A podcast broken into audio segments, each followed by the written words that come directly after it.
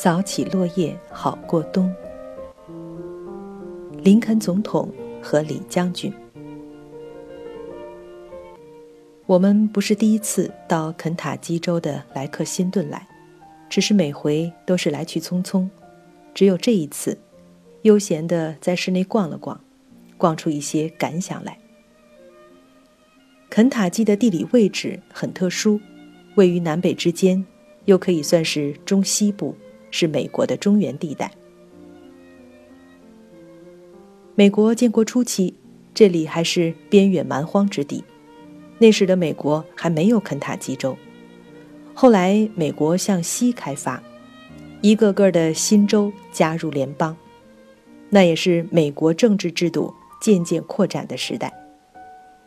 下层豪杰在边远地区的地方政治中出头露面的机会开始多起来。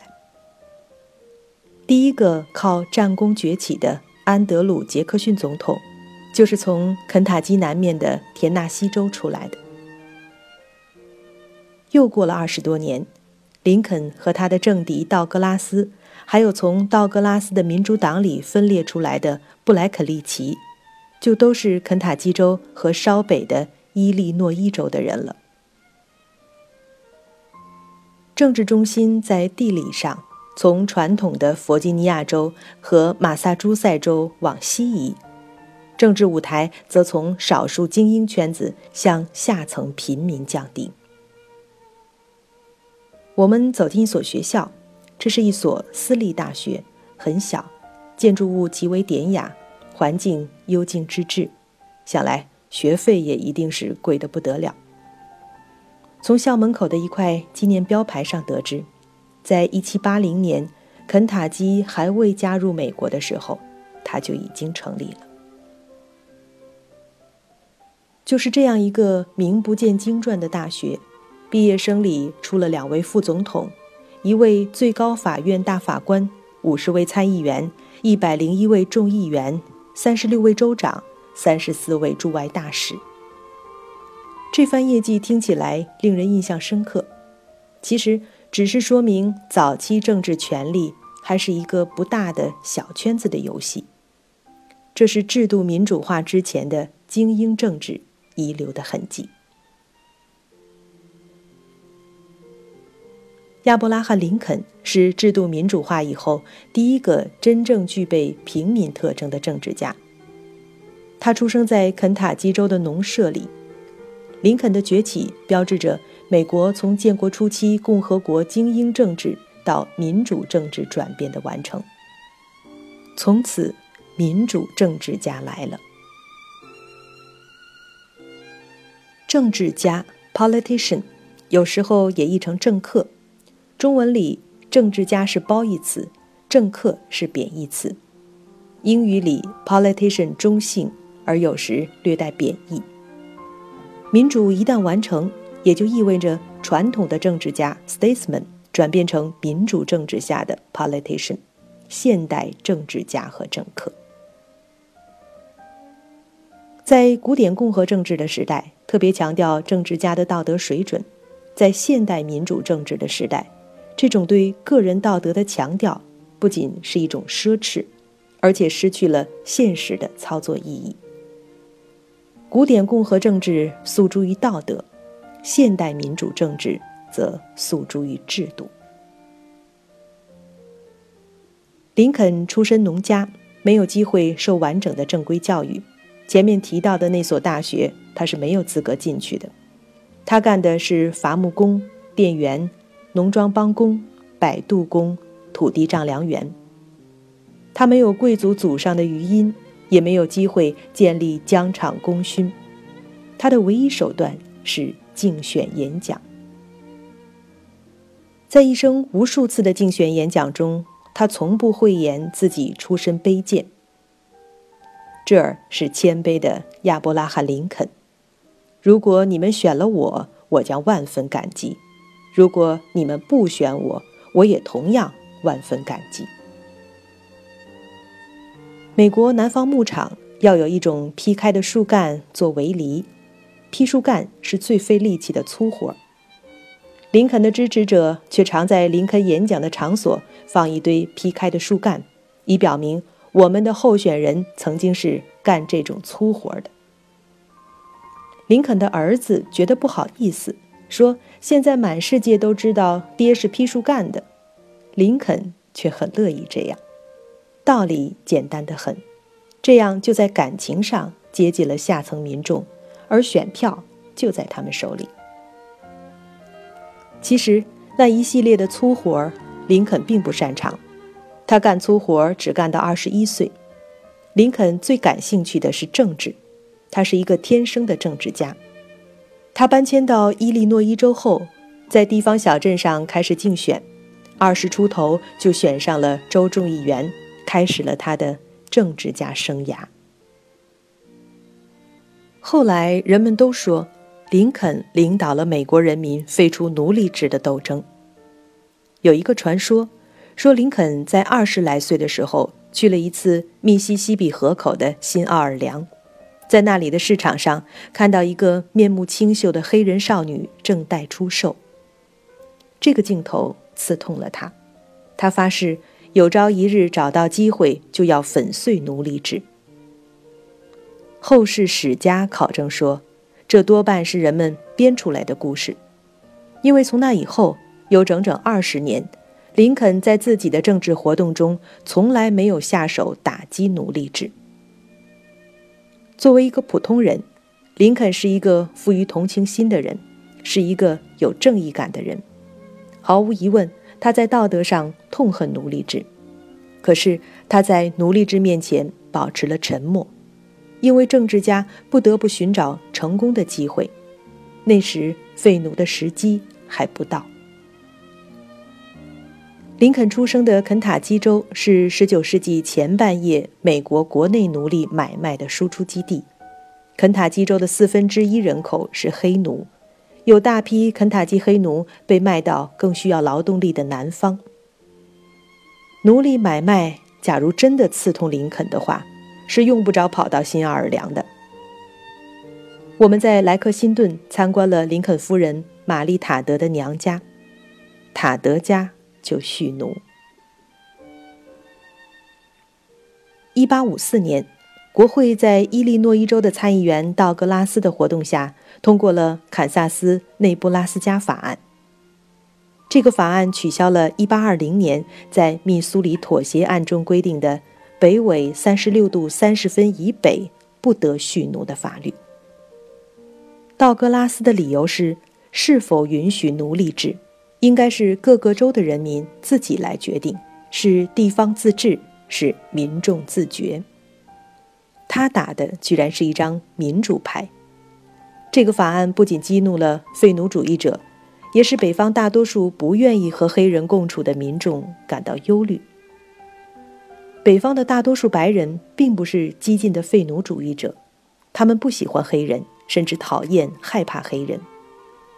根据新的法案，黑奴就可能向北方蔓延，影响北方白人民众的工作和生活。这是美国建国半个多世纪后奴隶制回光返照的时刻。林肯意识到了阻挡奴隶制的责任，他也看到他的机会。来了。一八五四年八月，林肯第一次在公开演讲中谴责奴隶制。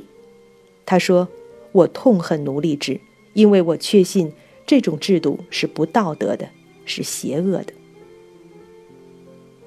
从此以后，一直到一八六零年被选为总统，整整六年时间里。当他面对北方民众的时候，他就一遍一遍地在道德上谴责奴隶制，毫不讳言他痛恨奴隶制。而当他面对南方民众的时候，他苦口婆心地解释，他并不主张废奴，废不废应该是各州自己的事情。他主张的是不能让奴隶制向北方扩散。他个人虽然痛恨奴隶制。但是他主张让奴隶制自然死亡。一八五八年七月十日，在芝加哥北方废奴主义的大本营，林肯发表演讲。让我们抛弃不同人种之说、不同种族之说，某种族更为低级，故而必须置于一种低级地位，诸如此类的无稽之谈。让我们抛弃所有这一类的东西，让我们在这块土地上团结如一人，直到我们能够再一次站起来宣布：所有的人生而平等。两个月后的九月十八日，在南方查尔斯顿蓄奴主义者的大本营，林肯发表演说。我必须说，我不是，也从来没有主张以任何方式实行白人和黑人种族的社会及政治平等。我不是，也从来没有主张让黑人也有选举权，也能当陪审员，也能担任公职，也能和白人。通婚。这两场演讲都赢得了听众的热烈鼓掌。什么是林肯的心里话？哪个林肯是真正的林肯？这样的问题，只有在古典共和政治下才是有意义的。在现代民主政治下，这个问题失去了操作意义。政治家既有用自己的道理和道德良心引导民众的责任。更有追随民意、笼络民意、塑造民意的需要。事实上，你已经不可能有把握的知道什么时候他是一个基于原则和道德说话的政治家，什么时候他是一个权衡利弊说话的政客了。著名史学家理查德·霍夫斯塔德认为，这是寻求民众选票支持的职业政治家的正常表现。当然。即便如此，政治运作的这两个部分如何侧重，是否有一定的原则，依然能够看出一个优秀的现代政治家和政客之间的区别。和道格拉斯进行的七次著名的辩论，表现出了林肯作为一个政治家的智慧。道格拉斯为奴隶制辩护。辩护的不是奴隶制的道德，而是民众的财产权，是地方自治和民众自觉，是周全。毕竟是民主时代了，道格拉斯是在向民众呼吁，可他是向一个单一阵营发出诉求。林肯也是在向民众呼吁，却是在激进废奴主义者和害怕黑人的民众之间找到一个平衡点，向两边发出诉求。一八六零年大选，民主党分裂，肯塔基州的前任副总统布莱肯利奇和道格拉斯分道扬镳，林肯渔翁得利，当选为总统。可是，南方十一个州的大选举团没有一个人投林肯的票，林肯得到的民众选票仅为百分之三十九。林肯面临着情绪激昂的民众的愤怒。选票状况已经预言，林肯面临着情绪激昂的民众的对立。对于一个国家的总统来说，这实在不是一件乐于看见的事情。四年总统任期，林肯只做了一件事情，打了一场南北战争，美国唯一的一次内战。林肯尚未宣誓就职，南方七州已经宣布分离。林肯总统接手的是一个残缺的国家，他即使有意战争解决，目标也是要维护联邦的统一和完整，而不是废奴。他直觉不能由他来发动战争，他要南方人先打第一枪。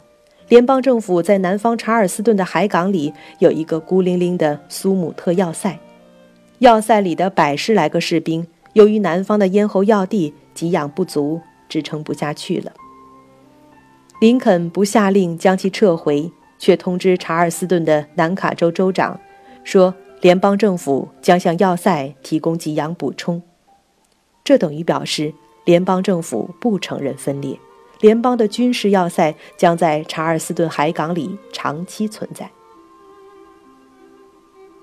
这一策略。逼得查尔斯顿的南方人动手要把要塞收回，于是向苏姆特要塞开火，南北战争就此爆发。可惜那个时候的美国人谁都没有顾及到战争的残酷性。战争爆发后，林肯总统的第一个征兵令只征召七万五千人从军三个月。那个时候，林肯总统脑子里可能还觉得短暂冲突之后还是可以在几十个政治家之间达成妥协。他肯定没有想到，这场战争将持续四年。美国将损失六十一万八千个青壮男子。那时已经有了照相术，南北战争留下了很多照片。我们现在看到的林肯总统照片，无一例外是紧缩眉头、忧伤、焦虑的沉着表情。林肯夫人博物馆的工作人员介绍说，虽然肯塔基州没有加入南方联邦，肯塔基人却认为。自己是南方人。这位第一夫人的娘家有几个兄弟参加了南方叛军，有多人战死在战场上。南方人骂这位第一夫人是叛徒，北方人则指责他是南方派在白宫的间谍。他的一位女友见了林肯总统后说：“天哪，你为什么总是这样苦着脸？”林肯总统怎么可能不苦着脸呢？引出一场内战，丧失六十一万八千个生命是什么分量？任何一个有道德的政治家都不会无动于衷。正是这紧皱的眉头，证明了林肯总统在某种程度上仍然是古典的 statesman。结束南北战争这场灾难的。不是林肯总统，而是南军的司令罗伯特·李将军。和林肯总统相比，李将军就像是从历史里走出来的老派绅士。他们生活在同一个时代，却活生生的是两个时代的人。李将军出生在弗吉尼亚，那是政治舞台随着民主化而西移以前的政治中心。李将军和华盛顿将军有亲戚关系，在精神上则仍然继承着华盛顿那一代的绅士准则。在社会活动的舞台上，他们古典一代和民主时代的人有一个区别：风兴浪起的时候，民主时代的人倾向于向下诉求，向民众呼吁；古典时代的人倾向于向内诉求。诉诸于自己内在的道德良心。李将军是一个职业军人，听从国家的召唤对他来说就是听从弗吉尼亚州的召唤。